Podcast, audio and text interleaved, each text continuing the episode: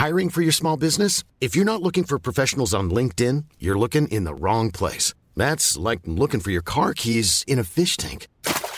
LinkedIn helps you hire professionals you can't find anywhere else, even those who aren't actively searching for a new job but might be open to the perfect role. In a given month, over 70% of LinkedIn users don't even visit other leading job sites. So start looking in the right place. With LinkedIn, you can hire professionals like a professional. Post your free job on linkedin.com slash people today.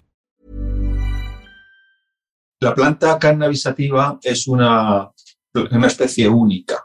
Igual que del trigo podemos obtener harina y podemos hacer galletas o podemos hacer bizcochos o podemos hacer pan o podemos hacer cereales, también hay distintas formas de preparar y de extraer los principios de cannabisativa. Eso por un lado. Por otro lado, cannabisativa produce el THC y el CBD por dos vías biosintéticas distintas. Parten de un mismo precursor, que es el CBG, el cannabigerol, y hay una vía biosintética hacia el THC y otra vía biosintética que tiene la planta hacia el CBD. Y hay estirpes de la planta que tienen muy acentuada la vía del THC a expensas de la del CBD, por tanto van a ser plantas que coloquen mucho, plantas que normalmente llamamos marihuana, y otras plantas que por el contrario tienen más activada la vía de, génesis de formación del CBD a expensas de la del THC y por tanto van a ser lo que corrientemente llamamos cáñamo, plantas con mucho CBD, poco THC y por tanto que no colocan. Entonces genéticamente se han ido seleccionando a lo largo de los años plantas con mucho THC y plantas con mucho CBD. Y eso se puede hacer y para el caso del CBD lo permitido o lo interpretado como permitido generalmente por nuestras autoridades es que no posean más del 0,2% de THC, que se supone que está en esas concentraciones tan bajas, el, THC apenas va a estar presente, solo en niveles de trazas, y por tanto esas plantas no van a ser eh, psicotrópicas, vamos a hablar correctamente. Entonces, el CBD tiene unas propiedades farmacológicas, el THC tiene otras propiedades farmacológicas, el CBD, por entenderlos, no coloca, el THC sí coloca, y en ese sentido, para definirlos correctamente, como decías, podemos decir que el CBD es psicoactivo o si quieres de forma más neutra, porque eso de psico ya suena un poco a psicosis, etcétera, neuroactivo. Simplemente es activo sobre nuestro sistema nervioso. Es lógico porque tiene algunas cuestiones, algunas acciones, como la ansiolisis o la inhibición de la psicosis, etcétera, que son lógicamente por su acción sobre el sistema nervioso pero no son como el THC psicotrópicos o psicotomiméticos porque no producen estados psicóticos o al menos de alteración de, la salud mental, de, alteración, de alteraciones psiquiátricas. Hola, soy Hanna Fernández, divulgadora especializada en bienestar y descanso y autora del libro Aprende a descansar. Bienvenido a mi programa semanal de podcast A Guide to Live Well, una guía práctica para vivir bien en la que encontrarás entrevistas con grandes expertos en salud y bienestar físico, mental y emocional. Seguro que te has fijado en un nuevo tipo de establecimientos que están abriendo por todas partes con unas iniciales que para muchas personas aún son desconocidas. CBD. Puede que también te hayas dado cuenta de que en los escaparates de cada vez más farmacias se pueden encontrar todo tipo de cremas y aceites a base de este compuesto. El cannabidiol, al que se refieren dichas siglas, es un compuesto derivado del cannabis que está viviendo su momento dorado gracias, por un lado, al auge de todo lo que tiene que ver con el bienestar integral y por otro, gracias a la promesa de que todos los productos a base de CBD van a ayudarnos a combatir algunos de los males de nuestra época, como no dormir bien o la dificultad para relajarnos. La fiebre por el CBD es un hecho, y grandes empresas como Nestlé o Altria, dueña de Malboro, están invirtiendo en su producción e incluyéndolo en productos como bebidas, alimentos y cosméticos, en un mercado que ya mueve más de 2.000 millones de dólares al año solo en Estados Unidos. El estudio de los posibles efectos terapéuticos de los cannabinoides es un nuevo campo de investigación en plena expansión, con especial foco en su efectividad en el tratamiento de patologías como el daño cerebral agudo, enfermedades neurodegenerativas y procesos neurooncológicos, así como en estrategias de retirada de consumo de algunas drogas de abuso. Pero, ¿qué sucede con el CBD de uso comercial al que podemos acceder sin prescripción médica? ¿Es efectivo? ¿Es seguro? ¿Es legal? Para salir de dudas, he invitado hoy al podcast al profesor Manuel Guzmán, catedrático de Bioquímica y Biología Molecular en la Universidad Complutense de Madrid, y miembro de la Real Academia Nacional de Farmacia. Su trabajo de investigación se centra en el estudio del mecanismo de acción y propiedades terapéuticas de los cannabinoides, especialmente en el sistema nervioso, y en sus posibles aplicaciones terapéuticas como agente antitumoral y neuroprotector.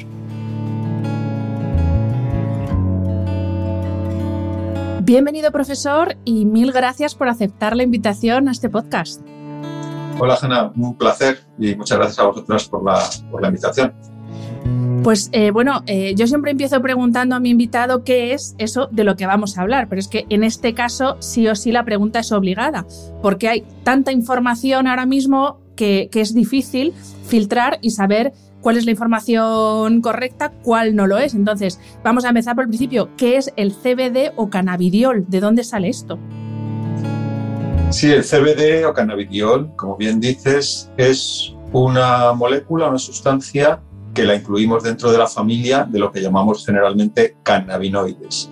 Los cannabinoides, como su propio nombre indica, son los productos activos de una única planta dentro de las aproximadamente 250.000 que se conocen hoy en día en la superficie de la Tierra, que es el cannabis. Cannabis sativa, en latín, y más corrientemente conocida como cannabis, marihuana, cáñamo. Hay pequeñas diferencias, pequeños matices en esos términos, pero bueno, esencialmente son sinónimos y como el cannabis produce los cannabinoides, pues estos van a ser precisamente las moléculas peculiares de esta planta y las que van a producir ese perfil de acción tan peculiar en nuestro organismo.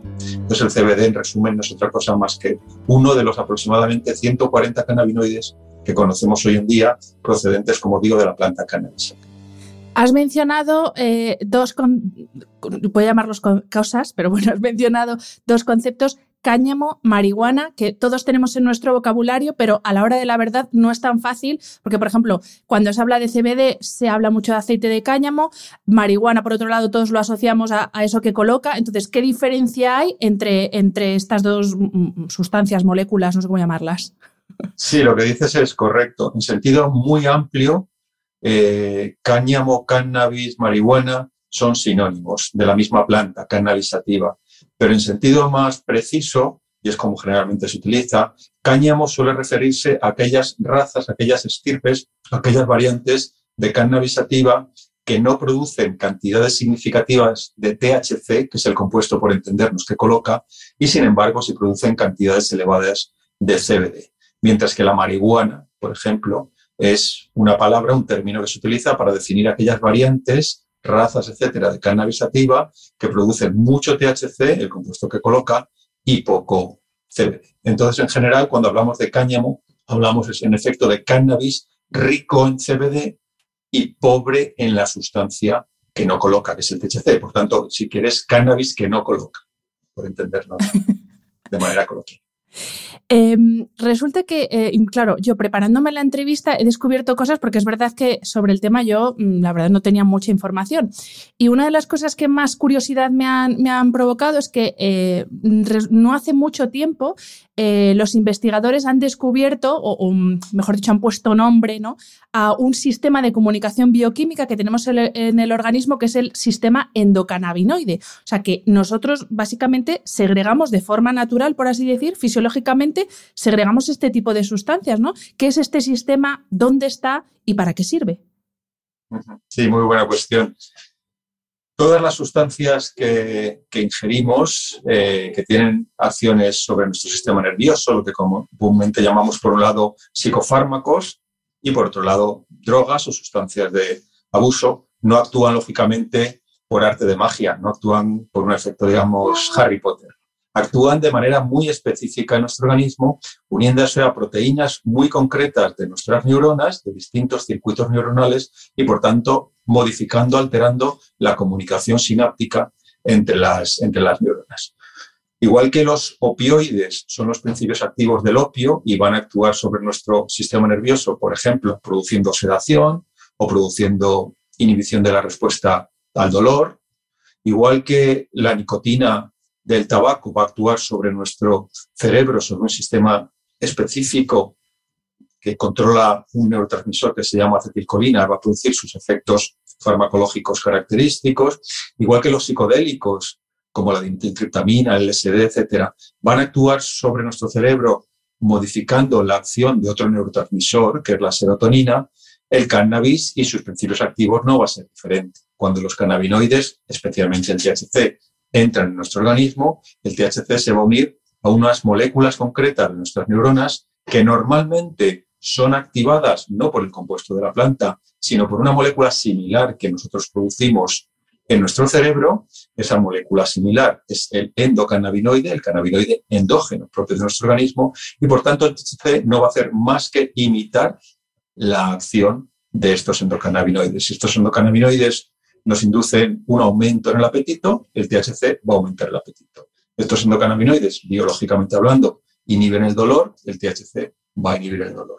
Igual que digo, el opio va a imitar la acción de unos opioides endógenos, las endorfinas que todos conocemos, para producir sus mismos efectos, igual que los psicodélicos van a imitar la acción de la serotonina para producir sus efectos característicos sobre nuestras emociones, etcétera, igual que la nicotina del tabaco va a imitar la acción de la acetilcolina y producirnos un estado de vigilia, de, eh, de atención, etcétera, los cannabinoides, de la misma manera, actúan por un mecanismo específico, imitando la acción de moléculas endógenas y, por tanto, llevando a cabo sus mismos efectos. O sea, que entiendo que, por así decir, esta es como la explicación de por qué eh, los cannabinoides exógenos se utilizan de, forma terapéutica, porque por motivos X, nuestro cuerpo o nuestro organismo ¿no? deja de fabricar esos cannabinoides endógenos y necesitan esa aportación externa.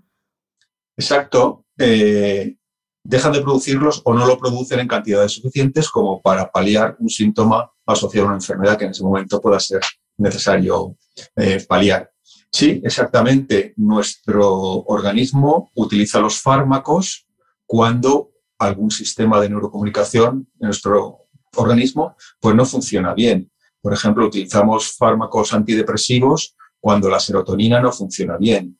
Utilizamos eh, fármacos que favorecen, por ejemplo, en el organismo la respuesta a insulina cuando la insulina no se produce bien. Utilizamos fármacos para inhibir nuestra ansiedad cuando el sistema de control de la ansiedad no funciona bien. Pues igual de esa manera podemos utilizar cannabinoides como fármacos cuando procesos como la ingesta o las náuseas y los vómitos o el dolor pues no están correctamente gestionados por nuestro organismo. Todos los fármacos imitan o bloquean la química endógena. Nada pasa por casualidad. Todos son al final interacciones moleculares, utilizando esa frase también popularizada por Joaquín Sabina, todo es física y química. Entonces, los cannabinoides no van a ser una excepción. Eh, profesor, antes nos has, explicado que eh, eh, de la planta del cannabis sativa se obtiene, por un lado, CBD, por otro lado, THC. Y básicamente esto es como la controversia ¿no? que hay actualmente, sobre todo con los productos que, que contienen CBD, la controversia entre eh, pues eso, qué efectos tiene cada uno y esa diferenciación que se hace, que te, quiero preguntar que nos expliques, entre los efectos psicoactivos del CBD por un lado y los psicotrópicos del THC, o ambos tienen ambos efectos, o, cómo funciona esto, qué diferencia hay. Sí, a ver, la planta cannabisativa es una, una especie única. Igual que del trigo podemos obtener harina y podemos hacer galletas o podemos hacer bizcochos o podemos hacer pan, o podemos hacer cereales, también hay distintas formas de preparar y de extraer los principios de cannabisativa. Eso por un lado. Por otro lado, cannabisativa produce el THC y el CBD por dos vías biosintéticas distintas. Parten de un mismo precursor, que es el CBG, el cannabigerol, y hay una vía biosintética hacia el THC y otra vía biosintética que tiene la planta hacia el CBD.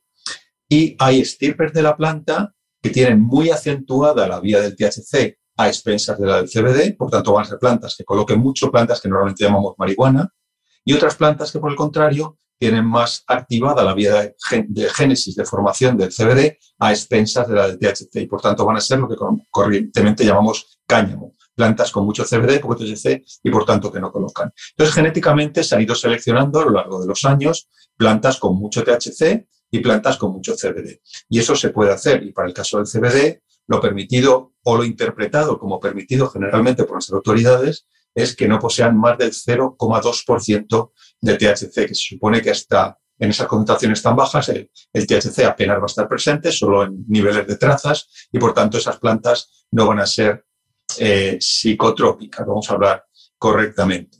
Entonces, el CBD tiene unas propiedades farmacológicas, el THC tiene otras propiedades farmacológicas, el CBD, por entenderlos, no coloca, el THC sí coloca. Y en ese sentido, para definirlos correctamente, como decías, podemos decir que el CBD es psicoactivo o si quieres de forma más neutra, porque eso de psico ya suena un poco a psicosis, etcétera, neuroactivo. Simplemente es activo sobre nuestro sistema nervioso. Es lógico porque tiene algunas cuestiones, algunas acciones, como la ansiolisis o la inhibición de la psicosis, etcétera, que son lógicamente por su acción sobre el sistema nervioso, pero no son como el THC psicotrópicos o psicotomiméticos porque no producen estados psicóticos o al menos de alteración de, la salud mental, de, alteración, de alteraciones psiquiátricas. Entonces, si el, el CBD actúa sobre nuestro sistema nervioso y por tanto es neuro o psicoactivo, si quieres neuroactivo, para ser más neutro, que suena menos fuerte, más suave, y por otro lado sí, el THC nos coloca y por tanto produce alteraciones en nuestro comportamiento y tiene también algunas propiedades de tolerancia, dependencia, etcétera, y por tanto ya lo consideramos como sustancia psicotrópica o psicotomimética. Bueno, esto claro, dices lo de psicoactivo y da poco de miedito, pero bueno, psicoactiva también es, por ejemplo, la cafeína, ¿no? También actúa sobre el nervioso, o sea que no hay que tener miedo a la, a la palabra. Y bueno, hay muchos nutrientes alteran nuestras propiedades de transmisión en el cerebro. El triptófano es un precursor para la serotonina, la tirosina como aminoácidos es un precursor para las monaminas, para las catecolaminas.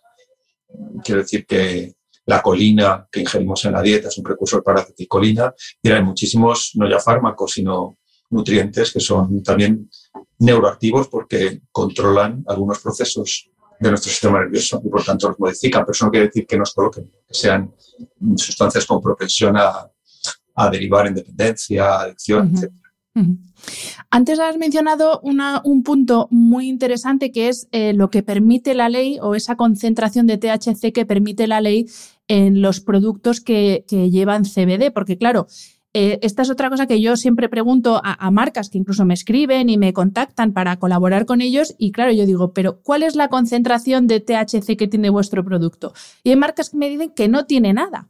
Entonces, claro, ¿es posible separar, limpiar o sea, puro, puro, puro el CBD, ¿es posible tenerlo o siempre tiene, hay un pequeño resto de THC? A ver, en términos prácticos, en lo que se refiere a extracción de cannabinoides por la planta para la producción de aceites, digamos, hasta ese nivel de, de perfección analítica, cuando decimos que no tiene o cuando te dicen que no tienen, en realidad lo que quieren decir es que no alcanzan los niveles de sensibilidad del aparataje utilizado para detectar. Por supuesto, alguna molécula suelta habrá de TSC por ahí, pero todos los sistemas de detección analítica de cualquier sustancia tienen lo que llamamos un nivel de detección. Entonces, si tu sustancia está por debajo de ese nivel de detección, simplemente el aparato no lo detecta. Entonces, decir que no tiene nada realmente es decir que tu sistema de detección no lo identifica. Estará en cantidades de trazas ínfimas, no quiere decir que sea cero absolutamente, pero son niveles extraordinariamente bajos. Si vamos a sistemas más perfeccionados de análisis, sí, podemos obtener THC puro, podemos obtener CBD puro, eh, el uno libre del otro, pero eso ya es por síntesis química en el laboratorio. Pero si, obtener, si partimos de las plantas, tenemos, digamos, plantas en las cuales no detectamos THC o no detectamos CBD, lo cual quiere decir que casi debe ser cero, pero no es cero exactamente entonces entiendo que aunque haya esa mínima concentración de 0,2%, sí que puede tener efecto sobre nuestro organismo. Ya dependerá, por supuesto, de cada organismo, pero sí que puede haber un efecto, ¿no? A ver, en, las distintas marcas que ofrecen esa composición cuantitativa de sus, de sus productos, que no son todas, pues a veces te dan 0,05% de THC, 0,02, 0,1 en algunos casos, por las que hemos analizado nosotros también en el laboratorio. A veces dicen que no es detectable, dicen que no hay, pero en realidad, para ser más precisos, que no es, no detectable. Y por tanto se asume, y así asume también la ley, que esas plantas no colocan. Es decir, el paracetamol, pues si tomamos medio gramo sí que produce efecto analgésico, pero si tomamos un miligramo no nos vamos a enterar, aunque hayamos tomado un miligramo de paracetamol. Pues aquí pasa igual, si ingerimos una cantidad de microgramos de THC, pues nuestro organismo no lo va a percibir. Obviamente esas moléculas, pocas, llegarán al cerebro y se unirán los receptores, pero no producen ningún efecto notorio sobre nuestro comportamiento, sobre nuestro mm, metabolismo, nuestra fisiología y por tanto se considera que no son dosis efectivas, que eso es en realidad lo que dice la ley. Producir plantas con una cantidad tan baja de THC que no sea efectivo en su acción farmacológica. Comprendidísimo. Pues, eh, profesor, vamos a entrar en, una parte, todo es súper interesante, pero la parte de los usos del CBD eh, yo creo que es lo que más puede interesar a la gente que nos está escuchando, porque también hay mucha desinformación al respecto. Antes de empezar con los usos comerciales, por así decir, o usos para personas en principio sanas, sí me gustaría que hablásemos del uso del CBD el uso terapéutico del CBD, porque esto es algo que se utiliza desde hace mucho tiempo, o sea, no, hemos descubierto nada nuevo ahora con el CBD, y en ese sentido tú tienes muchísima experiencia y, es una gran ayuda para pacientes con determinadas patologías. Te quería preguntar en primer lugar por eh, su utilización para el alivio del dolor crónico, que es, si se me permite la expresión, es como una tortura en vida, el vivir con un dolor crónico. Eh, hablo de esclerosis múltiple, fibromialgia, y te quería preguntar cuáles son los mecanismos eh, por los que el CBD es útil en este tipo de pacientes? Yo creo que lo primero que debemos aclarar es que cuando hablamos de cannabis, el cannabis es una mezcla muy compleja de cannabinoides. Como hemos hablado, el cannabis tiene aproximadamente 140 cannabinoides conocidos. Pero es cierto que en la inmensísima mayoría de las preparaciones de la planta, los cannabinoides más abundantes son el THC y el CBD. Y en ese orden, además.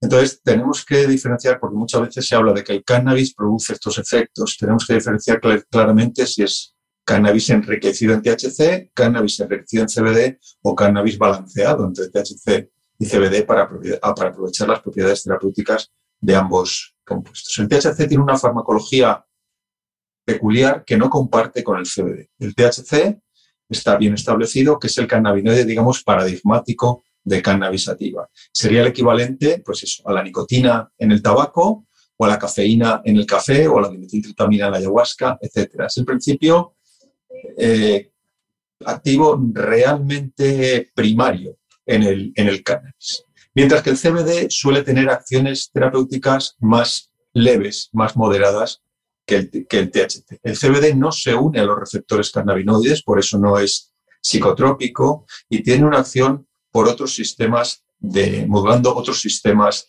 de, nuestro organismo. Por ejemplo, el CBD tiene propiedades intrínsecas en la molécula de molécula antioxidante y por tanto puede evitar algunos dolores relacionados con el estrés oxidativo y por tanto con, la inflamación. El CBD puede unirse a algunas moléculas en nuestro cerebro y cambiar, por ejemplo, la transmisión serotoninérgica o la transmisión de otros moduladores como la adenosina. Pero no se conoce un receptor primario perfectamente definido para el CBD, como si se conoce para la nicotina, como se conoce para la dimetiltryptamina, como se conoce para la morfina, como se conoce para el THC. Entonces, la acción del CBD probablemente resulte de pequeñas acciones sobre distintas zonas de nuestro organismo, que todas ellas juntas pueden dar lugar a un mecanismo más o menos eh, eficiente de, acción en nuestro, en nuestro organismo. Bien dicho esto, en cuanto al dolor, las propiedades analgésicas más claras de cannabis activo frente al dolor son ejercidas por THC. En la inmensa mayoría de los dolores en los cuales, por ejemplo, el dolor neuropático, dolor postoperatorio, dolor asociado a fibromialgia, etcétera, en los cuales el cannabis es activo, se asume que es el THC el principal componente activo. Eso no quiere decir que el CBD no haga nada. El CBD puede ser eficaz también, o por lo menos combinado con el THC para fomentar y complementar su acción en dolores de tipo inflamatorio. Dolores, como digo, asociados a estrés oxidativo y a una sobreactivación de los mm, algunos tipos de linfocitos en nuestro organismo, de manera que el CBD sí puede modular esa sobre activación, muchas veces procesos inflamatorios, como, como digo, y atenuar el, el, dolor. Entonces, por ejemplo, hay algunos cuadros donde el, CBD parece, por los estudios clínicos que he hecho, que sí que puede funcionar razonablemente bien. Por ejemplo, todos ellos, como digo, más relacionados con dolor inflamatorio, más que con dolor neuropático. Por ejemplo, en artritis reumatoide, cuando tenemos, por entendernos, inflamación de, de nuestras articulaciones. O, por ejemplo, en cuadros de inflamación intestinal crónica de enfermedad intestinal crónica, como la enfermedad de Crohn o la colitis ulcerosa, o desajustes en el sistema nervioso producidos por una inflamación del tracto intestinal. En eso sí que hay estudios clínicos razonablemente bien hechos. No hay ninguno muy robusto, pero todas las indicaciones nos dicen que sí, que el CBD como molécula antioxidante y antiinflamatoria puede atenuar el dolor en esos cuadros, digamos, de inflamación crónica. Yo particularmente creo que el que tiene más futuro es precisamente los cuadros de, de inflamación intestinal. Creo que ahí sí que en breve, si se hacen estudios eh, clínicos más controlados y más grandes, sí que se podrán tener buenos resultados y probablemente el CBD se acepte como una molécula antiinflamatoria que controla nuestro, nuestros procesos patológicos en el, en el intestino. Pero en general, cuando hablamos de cannabis y dolor, la principal acción la lleva a cabo el THC eh, otro, otra enfermedad, eh, en este caso cáncer, para la que se, se, habla y se utiliza con fines terapéuticos el CBD, eh, pues eso, es el cáncer tanto para paliar los efectos eh, negativos que tienen tratamientos de quimioterapia, como también en fases terminales, tanto de, cáncer como, como, de otras patologías. Em, en este caso, ¿cómo es o cómo actúan estos compuestos? Sí, de nuevo en este caso, la principal acción la lleva a cabo el THC más que el CBD. Las propiedades clásicas paliativas de los, del cannabis, de los preparados de cannabis en pacientes oncológicos. En primer lugar, la propiedad primera demostrada por ensayos clínicos de los cannabinoides en los años 80, que es la inhibición de las náuseas y los vómitos asociadas a quimioterapia de pacientes oncológicos que producen un aumento en el reflejo de la náusea y el vómito. Y en segundo lugar, el incremento del apetito y, por tanto, la menor pérdida de peso asociada, asociada a estadios avanzados del cáncer, a lo que se llama el síndrome de, del gaste o el síndrome de, de anorexia cachexia, esas dos propiedades de los cannabinoides se ascriben mayoritariamente al THC. Otra cosa es que es verdad que en algunos estudios observacionales, en algunos modelos animales, se observa que el CBD también tiene un efecto inhibidor moderado sobre náuseas y vómitos y sobre la pérdida de peso, pero en realidad y en general sobre la mm, homeostasis metabólica. Pero de nuevo, el efecto más relevante en términos farmacológicos lo produce el THC. Tenemos que tener en cuenta, tanto para este caso como para el dolor, que aunque los efectos terapéuticos del THC sean de mayor magnitud que los del CBD, el CBD tiene algunas propiedades que hacen que el uso del THC sea más seguro. En otras palabras, que el THC sea mejor tolerado. Por ejemplo, el THC en pacientes más sensibles o en dosis muy altas puede producir estados de ansiedad. Y el CBD tiene efectos ansiolíticos, moderados, pero efectos ansiolíticos.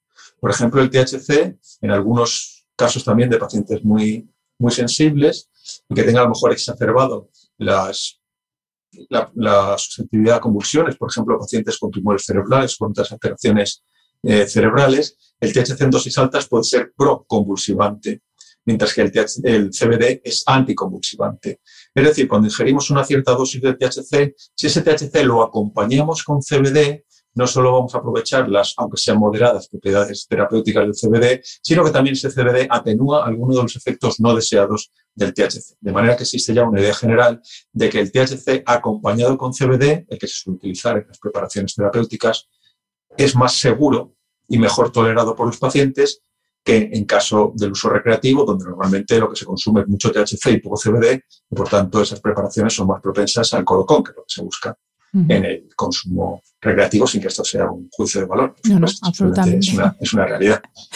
Eh, profesor, el tercer eh, bloque de, o el tercer, tercer punto de uso terapéutico del que quería que nos hablaras es de su uso en pacientes psiquiátricos, porque esto también me va a venir bien para luego enlazar con los usos en pacientes que no tienen patologías y ya nos metemos a hablar de la ansiedad y todas estas cosas que es para lo que se está eh, o la promesa de valor que tienen estos productos eh, en su uso comercial. Pero primero vamos, porque es verdad que no he encontrado tanta documentación sobre el uso de, CBD barra THC en pacientes psiquiátricos. Entonces eh, te quería preguntar precisamente por, por este uso. Sí, aquí vamos a un término peliagudo porque claro, ya... Mm, Primero, estamos utilizando dos compuestos mm, para perfil farmacológico distinto. El CBD es neuroactivo, tiene acciones sobre nuestro sistema nervioso, aunque moderadas, pero no colocan, no es psicotrópico. El THC sí que es psicotrópico, aunque a dosis bajas podemos también considerarlo como un compuesto neuroactivo o psicoactivo, pero es verdad que a dosis mayores coloca, por entendernos, y produce los efectos característicos de alteración comportamental, de procesos cognitivos, de memoria, etcétera, típicos del cannabis, del cannabis del que solemos entender como cannabis, el cannabis rico en THC.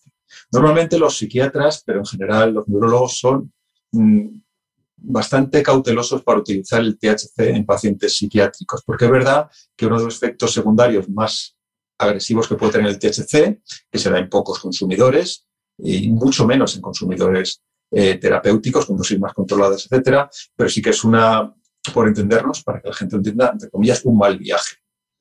Una sensación de descolocación, de fobia, de miedo, de ansiedad, que puede conducir en última instancia, eso es lo más grave, a una psicosis. De hecho, se llama psicosis cannábica.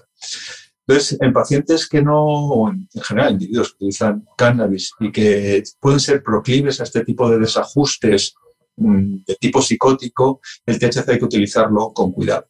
Pero bueno, eso sabiéndolo, está claro que esos pacientes simplemente tienen que tener una mayor vigilancia. Pero en el resto de los pacientes, el, THC en dosis más o menos adecuadas, moderadas y controladas es bastante seguro desde el punto de vista de, salud mental.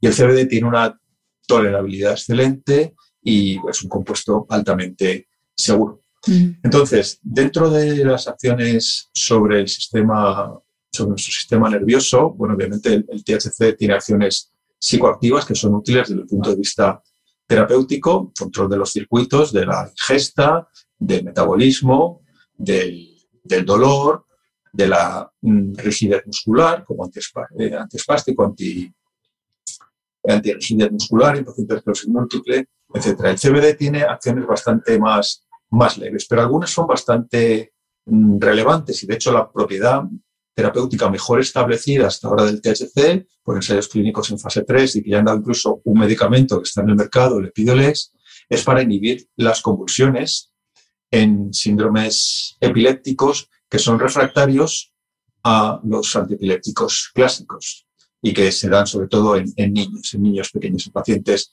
pediátricos. Entonces, el CBD es anticonvulsivante y esa es su mejor propiedad terapéutica descrita hasta ahora y obviamente es por una acción sobre nuestro sistema nervioso.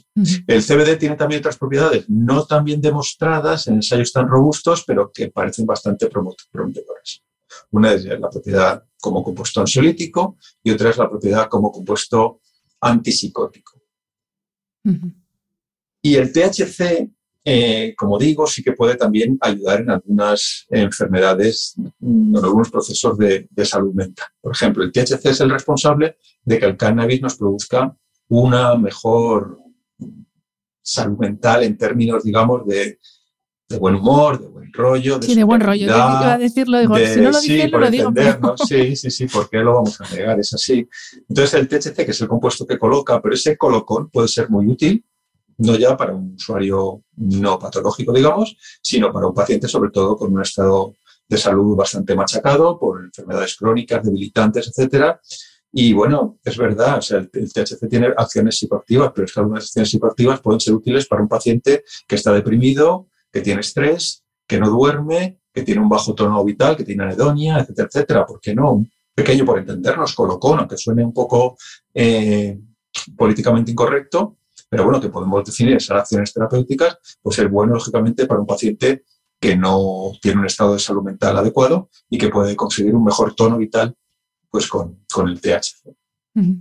Pues eh, justo esto que, acabas de comentar me viene perfecto para enlazar con eh, eso que adelantaba antes de los usos comerciales para los que se nos está ofreciendo este tipo de productos. Y yo aquí lo primero que me he encontrado es algo que a mí me resulta contradictorio, pero que seguro que tiene una explicación y, que te pido que, nos des, por favor, que es que por un lado... Eh, pues, tiene un uso para mejorar estados de ansiedad y que nos ayude a calmarnos, ¿no? Un poco a ese, buen rollo del que hablábamos, pero por otro lado también tiene, o sea, tiene esa parte como de relajación, pero también tiene un, efecto en, que nos ayuda a mejorar concentración, productividad, foco. Entonces, a mí esto así dicho así, me resulta como un poco contradictorio, porque por un lado tengo la calma, pero por otro lado tengo el, wow, el estar ahí sharp y estar súper concentrado. Entonces, ¿Cómo se puede dar esta paradoja? Sí, a ver, eh, vamos a centrarnos primero en la ansiedad, que es quizá en lo que mejor se conoce la acción del CBD y del THC. El CBD es un ansiolítico moderado. Hay este ensayos clínicos en fase 2 más o menos bien hechos que nos sugieren que el CBD en dosis generalmente bastante superiores a las que se, se comenta cuando en los productos comerciales, pero el CBD sí que puede tener un perfil ansiolítico, lógicamente mucho más moderado que la benzodiazepina, por poner un ejemplo, pero sí que ayuda de alguna manera a modular nuestro sistema de ansiedad, hipocampo, amígdala, para atenuarlo ligeramente. Mientras que el THC tiene un perfil bifásico. En dosis bajas o en pacientes que lo toleran bien, es un compuesto ansiolítico. Mientras que en dosis elevadas o en pacientes que no lo toleran bien, puede producir justo lo contrario, puede producir efectos ansiogénicos, puede producir ansiedad. Entonces, eso es lo primero que, tenemos que tener en cuenta cuando decimos preparaciones de cannabis. Eh, si tiene mucho THC o tiene mucho CBD. En este caso la ansiedad y en todos, porque realmente a veces los efectos son, difíciles, son distintos, incluso antagónicos. Entonces, si es una sustancia, un cannabis con mucho THC, tenemos que ingerirlo con bastante cuidado porque puede ser un cannabis ansiogénico si tenemos una propensión a la ansiedad. Mientras que tenemos un cannabis rico en CBD y con poco THC, con THC moderado, podemos usarlo como más confianza de que sea un cannabis ansiolítico. Eso es realmente lo que está mejor demostrado en cuanto a, la ansiedad. En cuanto a la agudeza mental, etcétera, concentración, está claro que el THC disturba nuestra concentración, produce efectos amnésicos, produce efectos sobre nuestros sistemas corticales de integración y procesamiento de la, de la información, nos coloca. Y eso puede ser muy agradable pero desde luego para una persona que va a trabajar, por ejemplo, en una torre de control de un, aeropuerto, pues no parece, o alguien que conduzca un autobús escolar, pues no parece lo más recomendable. Pero para estar más relajados, para dormir mejor, para quitarnos el estrés la ansiedad, por supuesto que puede ser recomendable, claro que sí. Y en ese sentido, el CBD se le ascriben algunas propiedades de concentración y tal, pero francamente no están demostradas por ningún tipo de, de ensayo clínico. Es verdad que si al cannabis le quitas el THC, ¿vale? No te colocas, pero eso no quiere decir que el cannabis rico en CBD te vaya a producir mayor agudeza mental. Eso yo creo que es muy subjetivo y hasta ahora yo lo escribiría esencialmente un efecto placer. Otra cosa es que sí, que el cannabis con CBD puede ser un ansiolítico moderado. Eso sí que, sí que es posible. Y bueno, vamos con el efecto estrella, lo llamo así porque es eh, el tema estrella de, mucho de mi trabajo, de mi investigación, de mis podcasts, que es su impacto en el sueño.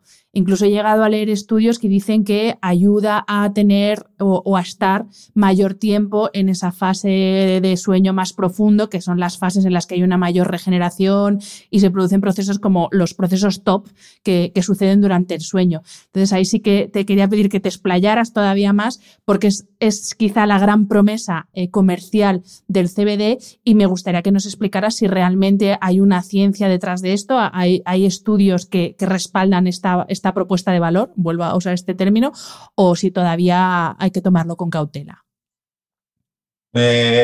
para empezar con el resumen, si quieres respondiendo a tu última frase, yo te diría que de momento hay que tomarlo con cautela y que en cualquier caso lo que hay demostrado, y la evidencia empírica nos dice lo mismo, la evidencia anecdótica de muchos usuarios, es que de nuevo el principal agente farmacológicamente activo del cannabis en ese aspecto es el THC, más que el CBD. Otra cosa, de nuevo, es que y es una recomendación que no me importa repetir porque creo que es importante, se considera hoy en día más seguro, tanto para el uso terapéutico como para el uso recreativo, un cannabis balanceado entre THC y CBD que un cannabis muy rico en THC y pobre en CBD.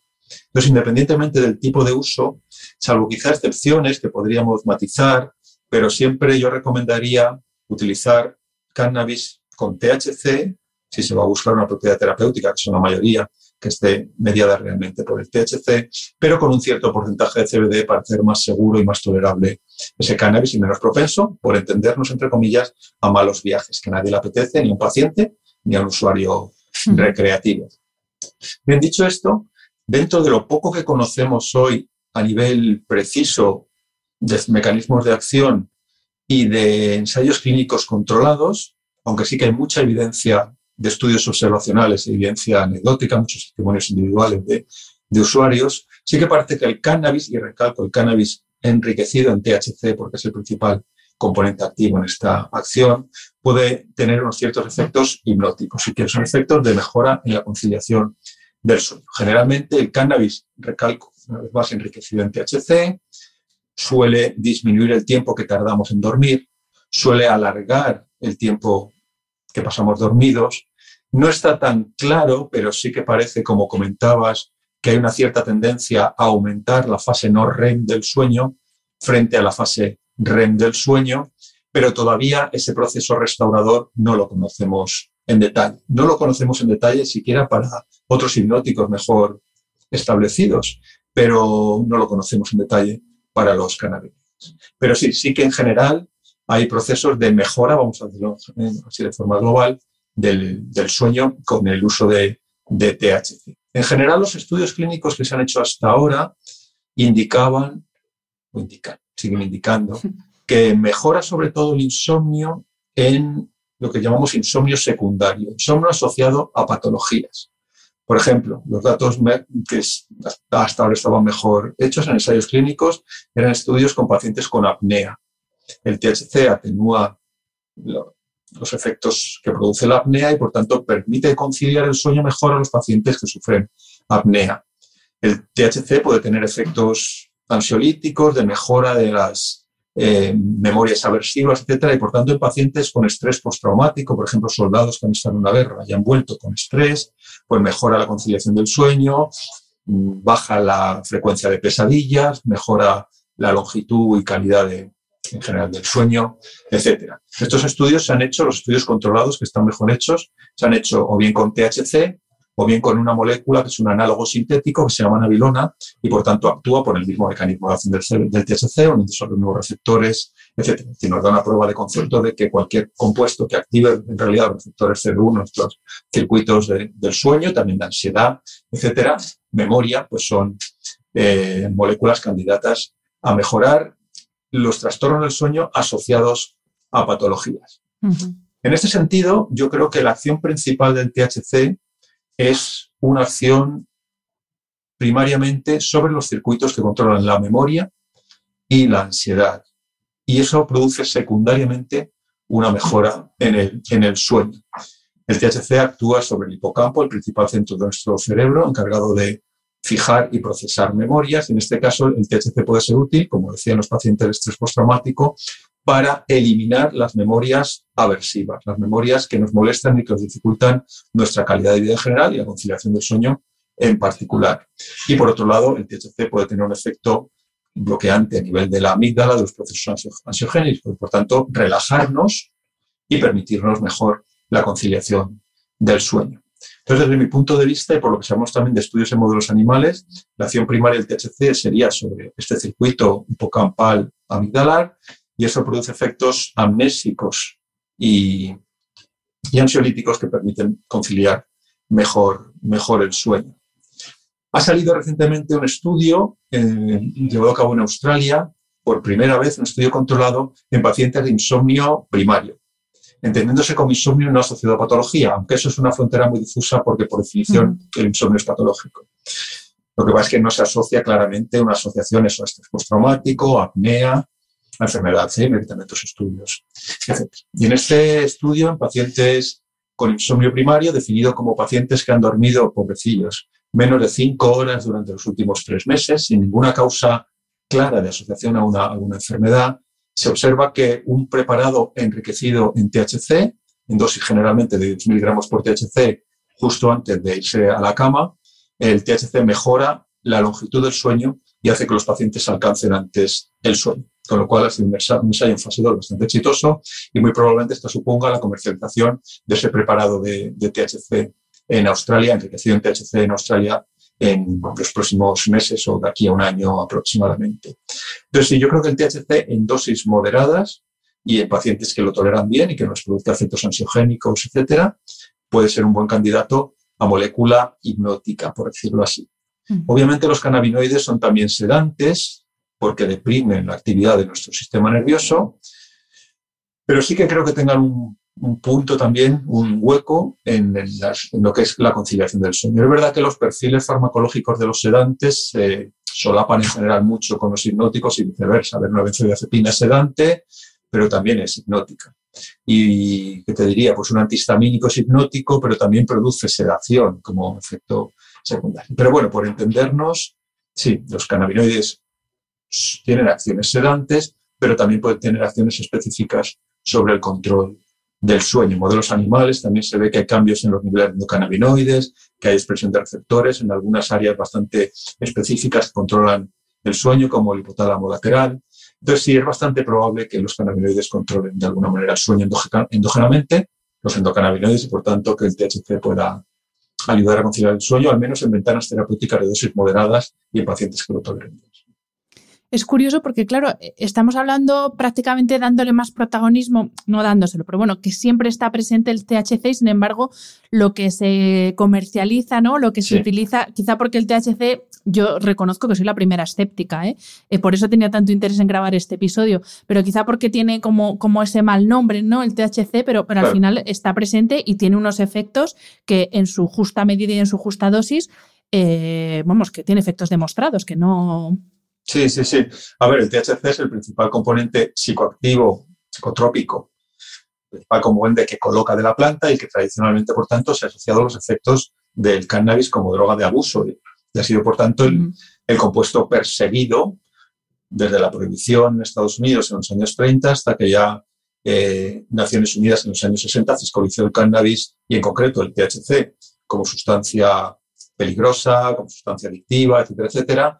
Y por eso eso ha creado muy mala prensa al THC y un estigma muy grande en su utilización.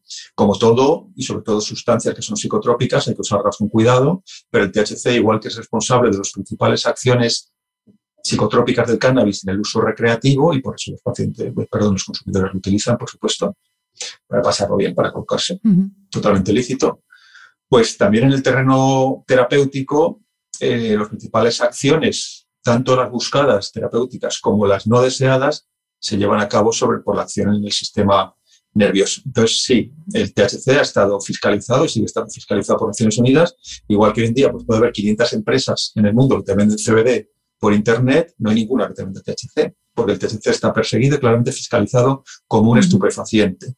Sin embargo, el CBD, como lo colocan, pues se ha librado de ese estigma gracias a que no ha sido fiscalizado y por tanto se puede comercializar. Pero eso no debe hacernos olvidar de que en la planta el principal componente activo, digamos, para lo bueno y para lo malo, es el THC. Tampoco nos debe olvidar que el CBD puede tener algunas propiedades, como hemos dicho, relevantes.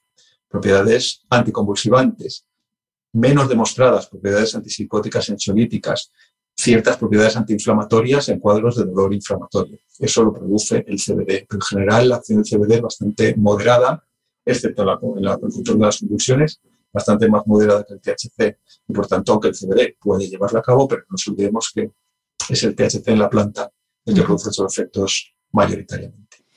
Y bueno, hemos hablado hasta ahora de todo lo bueno ¿no? que, nos, eh, que nos puede proporcionar eh, estas moléculas, pero ¿tienen efectos secundarios? ¿Tienen contraindicaciones? ¿Qué pasa con eh, la dependencia? O sea, ¿pueden llegar a generar dependencia? Sí. Bien, si quieres empezamos por el THC, porque de nuevo son dos compuestos con acciones muy distintas y sobre todo en este terreno, este terreno ya más peliagudo de los efectos psiquiátricos y su capacidad de dependencia, adicción, etcétera, porque son perfiles muy distintos. Los dos compuestos THC y CBD están en el cannabis, pero por eso no quiere decir que actúen de la misma manera. Y de hecho, sobre nuestro organismo tienen acciones como, como estamos viendo muy, muy dispares. El THC sí que es una sustancia que altere nuestro comportamiento, nuestra percepción. Por tanto, es una sustancia psicotrópica, una sustancia que coloca. Y por tanto, en su, uso terapéutico, aunque algunas propiedades buscadas se relacionan también con los efectos sobre el sistema nervioso, los efectos secundarios también vienen de ahí. La confusión, el cansancio, la somnolencia, la sensación de mareo, etcétera, pues son los efectos característicos de dosis bajas, moderadas de THC, que normalmente son bien eh, gestionadas por los pacientes, pero que, bueno, que son efectos secundarios leves o moderados. Generalmente los calificamos así.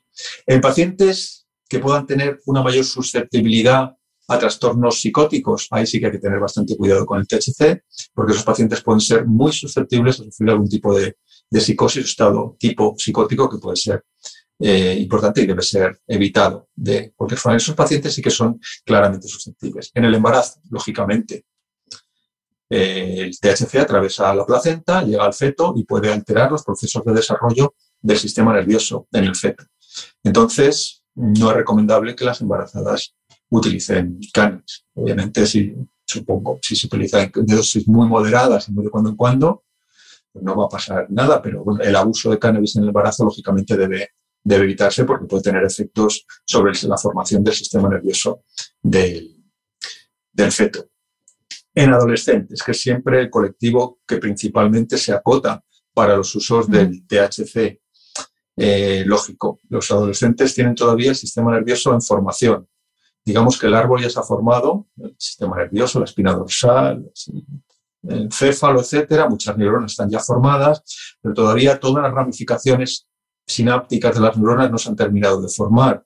Y los envoltorios que producen las células de glía para proteger los axones, los envoltorios de mielina, por ejemplo, tampoco han terminado de formarse. Se considera que el sistema nervioso de un humano adulto, pues está ya formado y que se acaba de formar entre los, sobre los 20 años aproximadamente. Entonces, recomendación, pues sería mejor que los adolescentes no consumieran cannabis y que se esperaran a tener ya el sistema nervioso bien formado. Como todo, es un balance. Eh, la prohibición, no, yo no creo en la prohibición, yo creo en la educación. Y en caso de que se utilice el cannabis, pues claro, no es lo mismo fumarse un porro un sábado por la noche en una fiesta que estar todo el día emporrado con ocho porros al día. No es lo mismo fumar porros con mucho THC y poco CBD, es decir, marihuana muy psicótica, que porros balanceados entre THC y CBD, que son bastante más seguros. No es lo mismo fumar cannabis solo cannabis, solo fumar cannabis, que mezclar cannabis pues, con cocaína y con alcohol. Eso son cosas de sentido común, pero que creo que hay que destacar, lo que se llama el contexto de utilización. Si un adolescente de 15 años se fuma un porro un día y no tiene ninguna susceptibilidad especial a, un mal viaje, pues se lo pasará bien y no le va a pasar nada. Pero en general sí que en la adolescencia debemos tener unos, pues, yo recomendaría tener una cierta cautela. Cuando voy a los institutos o a los colegios a hablar del cannabis, les cuento lo que se sabe y les recalco que en la adolescencia es el principal momento crítico de formación, de finalización de formación de nuestro sistema nervioso y que es un momento crítico donde el cannabis puede tener efectos, el cannabis, todas las drogas en general. Pero como sé que lo prohibido llama y que está en los medios y tal, pues al menos reducir riesgos las políticas de reducción de riesgos se llaman así porque no eliminan el riesgo cero, pero sí que lo reducen bastante. Entonces, consumir poco en vez de mucho, consumir marihuana menos psicótica en vez de marihuana más psicótica, no mezclar con otras sustancias, etcétera, etcétera. Y ya esperarse a que sean adultos y ya bueno, tener el sistema nervioso y la personalidad más formadas y ya decidir libre responsablemente lo que quieren, lo que quieren hacer. Eh, eh, claro, esto que comentabas de, pues no es lo mismo un porro que ocho, eh, si es me hace pensar en pureza, concentración, procedencia, porque claro, al final eh, la marihuana es algo que no está legalizado, entonces vete tú a saber de dónde viene lo que se fume la gente. Otra cosa es el CBD, que esto creo que está más arreglado, ¿no? Y, todo, mm, no sé si es Suiza, ahora estoy dudando de, por qué país entra. ¿Qué nos dice la ley en España en este sentido? Porque claro, este es otro punto ahí de dolor interesante, eso, la pureza, la concentración, de dónde viene. Sí, a ver, por definición, cualquier sustancia que no esté bien regulada y que se compre en el mercado negro o en un mercado gris, digamos, como es Internet para, para el CBD, pues tiene los riesgos para el consumidor de que esa sustancia, primero, no contenga la cantidad de CBD que, que, dice, eso más que un riesgo, es un riesgo para el bolsillo, más que para la salud, pero luego que esa sustancia, por ejemplo, que ese aceite, por poner un ejemplo, se haya cultivado con plaguicidas, y que no se hayan eliminado el proceso de obtención del aceite, o que ese suelo donde estaba cultivado el cannabis tenga metales pesados que estén presentes en el aceite, o que eh, se haya hecho un proceso de extracción con algún disolvente orgánico, como se suele hacer, y que esas trazas de disolvente orgánico no se hayan eliminado en el proceso de obtención del aceite, etc. Es decir, una de las muchas, desde mi punto de vista, problemas que produce la no legalización de una sustancia, la no regulación, perdón, de una sustancia, es que no conocemos su calidad. Y eso pasa para cualquier sustancia que se compre en el mercado negro, cualquier droga, por entendernos así, que no sea legal, el SD, el MDMA, lo que sea, la cocaína. No sabemos lo que hay. No sé si has leído, recientemente ha habido una partida adulterada de cocaína en Argentina, y ha habido veintipico muertos, eh, centenares de, de hospitalizados, etc.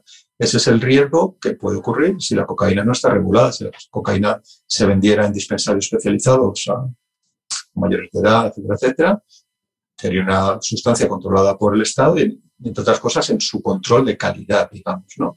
Entonces, sí, partimos de la base de que la mayoría de la gente se busca la vida para encontrar el cannabis. Incluso los preparados de CBD, pues muchos, por los que hemos analizado en el Observatorio Español de Cannabis Medicinal, no todos cumplen lo que dicen en cuanto a composición y no todos están absolutamente limpios en cuanto a pesticidas, metales pesados, etc. Pero en general, bueno, pues sí que hay una cierta eh, paralelismo entre lo que dice el, etiquetado y lo que contiene la sustancia, pero sería claramente mejor otro marco regulatorio mucho más transparente, donde el paciente o el usuario en general estuviera más, más protegido.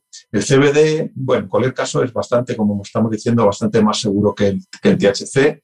El CBD no produce, que se sepa al menos, procesos de dependencia y adicción, tampoco tiene tolerancia, por lo menos descrita, y los efectos, pequeños efectos secundarios que estamos observando hasta ahora en los ensayos clínicos se han llevado a cabo con dosis altísimas, con dosis a partir de 10 y generalmente 20 miligramos por kilo. Eso supone, fíjate, una persona que pesa 60 kilos, pues un gramo de CBD por entendernos por día, y eso no lo toma nadie.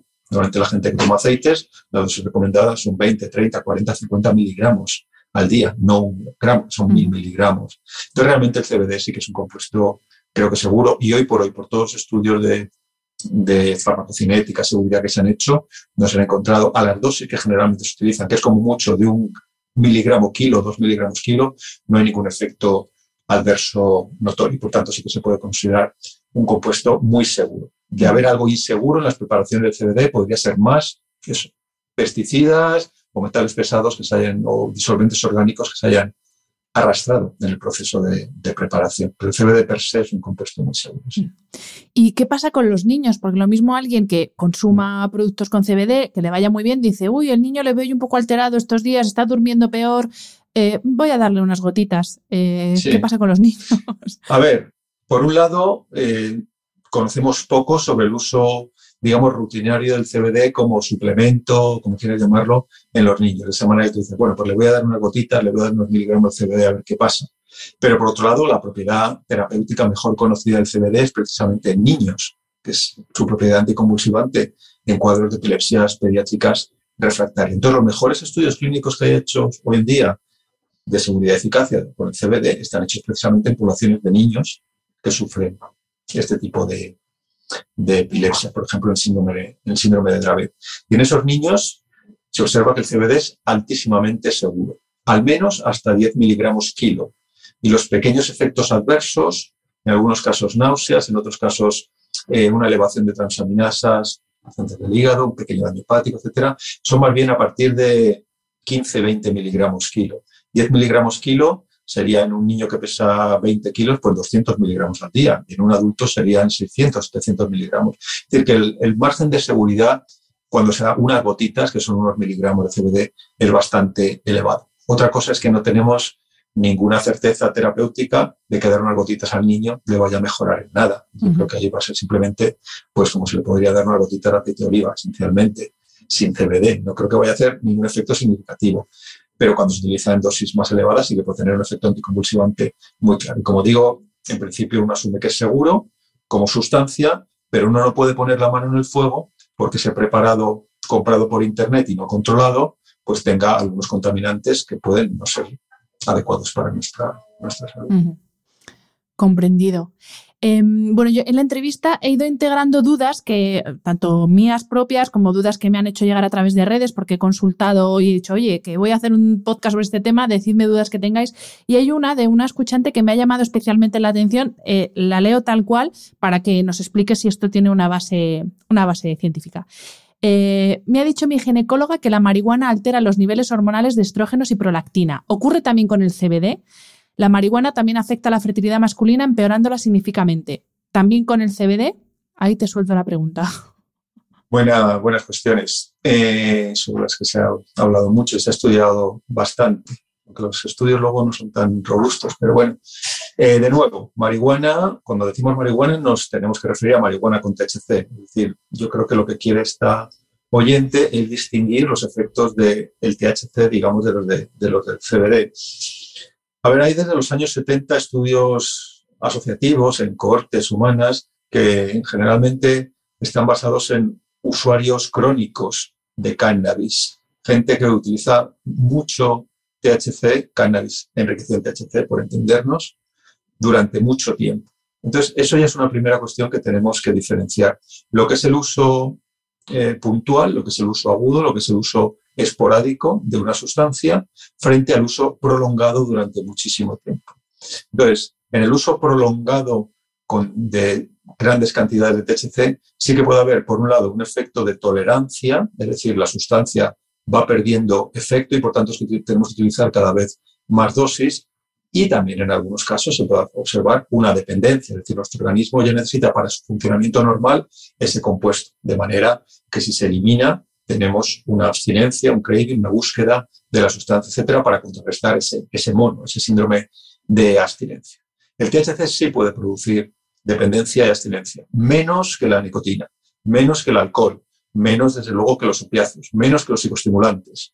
Por supuesto, la producción de dependencia y adicción, el riesgo es moderado, pero existe. Y existe en la clínica casos bien conocidos de pacientes que consumen THC durante mucho tiempo, que lo dejan y que tienen abstinencia, están más irritables, duermen peor, están más ansiosos, etcétera. Pues justo lo que les falta porque no tienen el THC. Pero en general el THC tiene unas propiedades adictivas moderadas, por lo menos por lo que está descrito hasta ahora, y más circunscritas de nuevo a la población de alto riesgo, que es la adolescencia. En adultos es una sustancia bastante más segura en este, en este sentido. El CBD, sin sin embargo perdón, no produce estos procesos de dependencia, y adicción ni tolerancia, al menos que sepamos que sepamos hasta ahora. Entonces, para esta cuestión, volviendo a la cuestión hormonal, tenemos que tener muy claro lo que es uso esporádico, eh, uso controlado de dosis bajas, terapéutico, y uso prolongado durante mucho tiempo. Entonces, sí que hay algunas asociaciones entre uso prolongado de altas dosis de THC, asociaciones no muy fuertes, pero sí que hay tendencias al menos que, de que el THC afecta a los niveles de hormonas sexuales, por ejemplo, a la producción, por ejemplo, de espermatozoides por los, por los hombres y a la regulación un poco también del ciclo menstrual en las, en las mujeres. Pero yo digo que son estudios epidemiológicos, estudios de asociación, donde parece que hay un cierto riesgo, pero siempre estos estudios hay que tomarlos con la cautela de que no son estudios que nos determinen una relación causa-efecto. Mientras que para el CBD no se ha encontrado nada hasta ahora. El CBD en ese sentido es el un compuesto bastante limpio y hoy por hoy, por lo menos por lo que se sabe, no altera funciones hormonales en nuestro organismo de manera significativa. El THC probablemente en dosis que utilizan normalmente los pacientes, dosis moderadas y de forma controlada y también con periodos de aclaramiento, etcétera, tampoco parece que tengan efectos significativos sobre los niveles hormonales. Pero el consumo recreativo, sobre todo de marihuanas con mucho THC durante mucho tiempo, sí que puede alterar funciones endocrinas tanto en las mujeres como en los hombres. Pues, eh, profesor, para terminar la entrevista, eh, un poco la pregunta del millón. Em, ¿Debemos tomar este tipo de productos por iniciativa propia? ¿Debemos recurrir a un profesional que nos lo prescriba? qué profesional, porque a mí se me ocurre desde un farmacéutico, que es el que más, farmacéutico o médico, que es el que me dice la lógica más, pero bueno, no sé si un nutricionista, una persona que trabaja en un herbolario que tiene cierta formación sanitaria o, nutricional, no sé cómo decirlo. ¿Cómo hacemos? O sea, ¿nos lo administramos, pues eso, por iniciativa propia o a quién recurrimos? Sí. A ver, bueno, la primera parte de la pregunta, ¿debemos tomarlo o no? Pues obviamente no es un juicio de valor, cada uno libre responsablemente puede hacer lo que quiera, pero en general el uso recreativo de una sustancia se circunscribe a conseguir una mejor, un mejor bienestar en un momento puntual, eliminar el estrés, eliminar los problemas, sentirse mejor, disfrutar más de la música, disfrutar más del sexo, de propiedades que, bueno, pues no son, digamos, destinadas a paliar enfermedades o sus síntomas, pero que, bueno, contribuyen a pues, que el usuario pueda ser más feliz, al menos en ese momento concreto y siempre y cuando, como todo, no se le vaya de las manos y ya entre en un uso crónico, con dependencia, esas cosas, ¿no? Pero sí, el uso de la marihuana, por supuesto, está muy extendido, se lleva utilizando desde hace seis meses aproximadamente y se sigue utilizando pues porque da placer, claro, y por eso se utiliza. Pues está, está claro y no lo vamos a, negar. En terreno terapéutico, pues sería recomendable en aquellos pacientes en los que haya buena eficacia y buena tolerabilidad y que ese paciente realmente le venga bien. Quiere decir, un paciente, el cannabis, por ejemplo, aumenta la ingesta. Pues aumenta el apetito, disminuye la saciedad, mejora también el valor hedónico de los alimentos, etc. Con cannabis todos sabemos comemos más. Se entra hambre. Entonces, pues para una persona que quiera adelgazar, pues no le va a venir bien. Pero para un paciente de cáncer que esté perdiendo eh, peso por el síndrome de desgaste, pues sí le puede venir bien. Si queremos relajarnos y descansar y estar más tranquilos y tener nuestros músculos mm, sin rigidez, relajaditos, etcétera, pues puede ser adecuado pues dar, tomar un poco de cannabis, un THC, pero si vamos a correr la final olímpica de 100 metros, pues no nos interesa estar con los músculos relajados y por tanto no va a ser recomendable.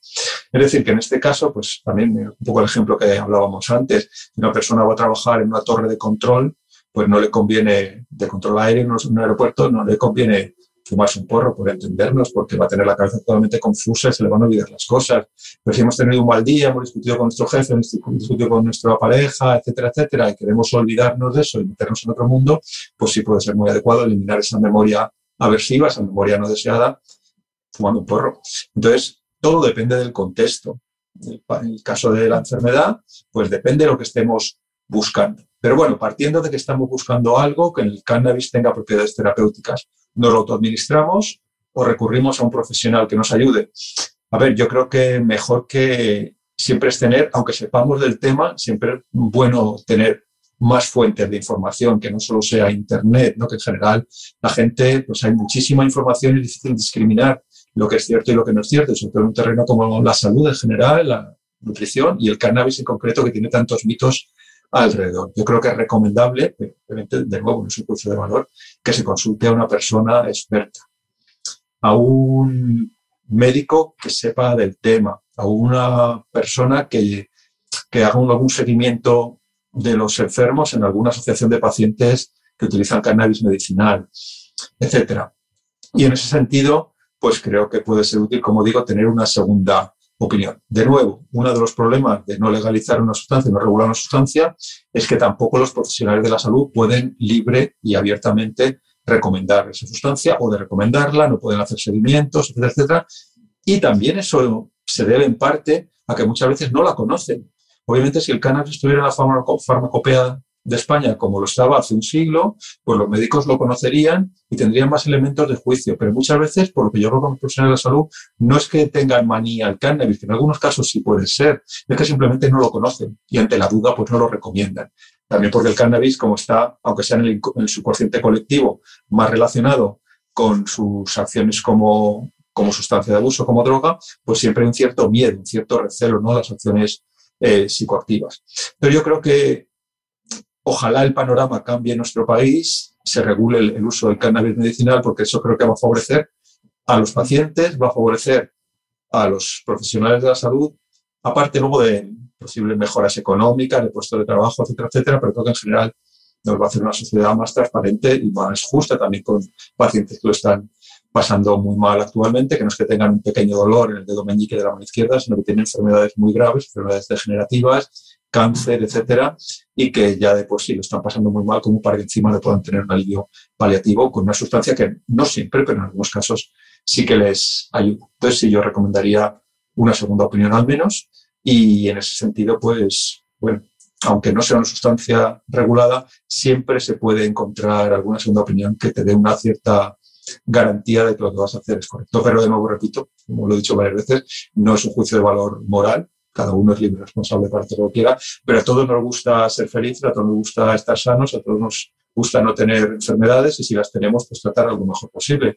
Y en ese sentido, pues cada uno sabemos un poquito de algunas cosas, nadie sabemos de todo y creo que en general en la vida, pero en ese terreno en concreto, pues es mejor siempre pedir la opinión a un experto para que por lo menos nos guíe y luego cada uno que libre responsabilidad lo que quiera. Efectivamente, es, ese es el objetivo de mi trabajo, no juzgar a nadie, sino proporcionar la información, porque con información uno toma mejores decisiones y hace mejores elecciones. Así que e, ese es el objetivo.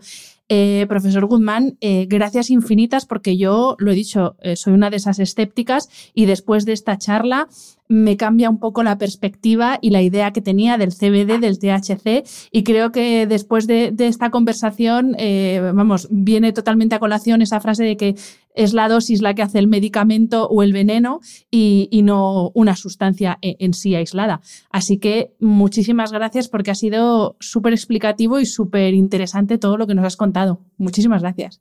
Muchas gracias a a ti por, por la invitación en particular y bueno, en general por esta labor divulgativa que haces, que creo que es muy, muy importante para mejorar la, bueno, la salud en general de, de, la, de la, población de, de, nuestro país. Sí que es cierto que, que los medios de convocación nos, nos, prometen infinitas cosas, no ya con el cannabis, sino con muchas otras aproximaciones terapéuticas. Creo que no está mal perder, no perder nunca el escepticismo. Creo que siempre hay que estar un poco con la mosca detrás de la oreja en ese terreno tan peculiar como es la nutrición, la, la salud, etcétera, porque hay muchos timos y hay muchos intereses económicos, no nos engañemos. Entonces, bueno, yo me alegro de que haya salido del, si no del negacionismo, sino del escepticismo, pero creo que no debemos perder de todo el escepticismo y tampoco llegar a ser iluminados fanáticos. Yo creo que tenemos que ser proclives a encontrar buenas soluciones terapéuticas para nuestros trastornos eh, relacionados con enfermedades, con patología, pero bueno, siempre con un cierto, una cierta cautela, porque ningún fármaco, ni siquiera los de uso más habitual, los antiinflamatorios, los analgésicos, las hormonas tiroideas, los hipotensores, etcétera, ninguno son inocuos y todos deben utilizarse con cuidado, en unas ciertas ventanas de dosis, de tiempos, etcétera, y que igual que no nos vendan la moto los eh, iluminados que teóricamente curan todo, también el sistema de salud está muy poluido, digamos, por las presiones de la medicación, de las empresas farmacéuticas, etcétera. Y también tenemos muchas veces que tener ese sentido crítico, no ya contra los que parecen los locos fuera del sistema, sino también contra los que están en el propio sistema, porque probablemente en muchos casos nos estén sobremedicando con medicaciones que no son necesarias y que nos pueden producir efectos secundarios importantes. Entonces, por eso creo que la información es la herramienta clave para la gente en este terreno y en todos. Y creo que, bueno, no está mal mantener el escepticismo, pero movernos en ese terreno de que no todo es tan malo como dicen y que en algunos casos hasta puede ser bueno, sin ser milagroso. Estoy eh, absolutamente de acuerdo. Hay que tener la información no para adoptar todas las tendencias, todas las modas, todo lo, nuevo que se descubre, que es un poco lo que también nos pasa ahora, sino pues eso, eh, tener información para, para elegir. Muchísimas gracias, profesor. Un placer. Gracias de nuevo a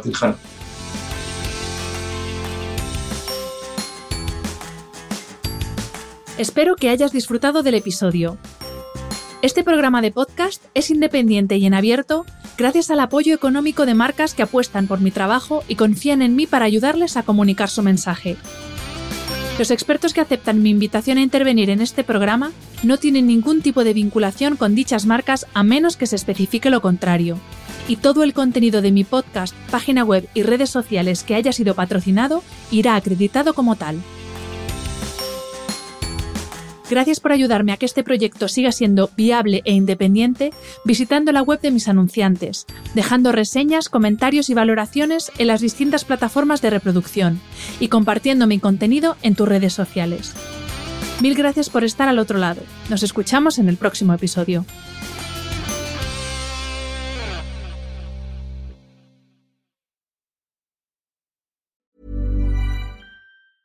Ever catch yourself eating the same flavorless dinner three days in a row?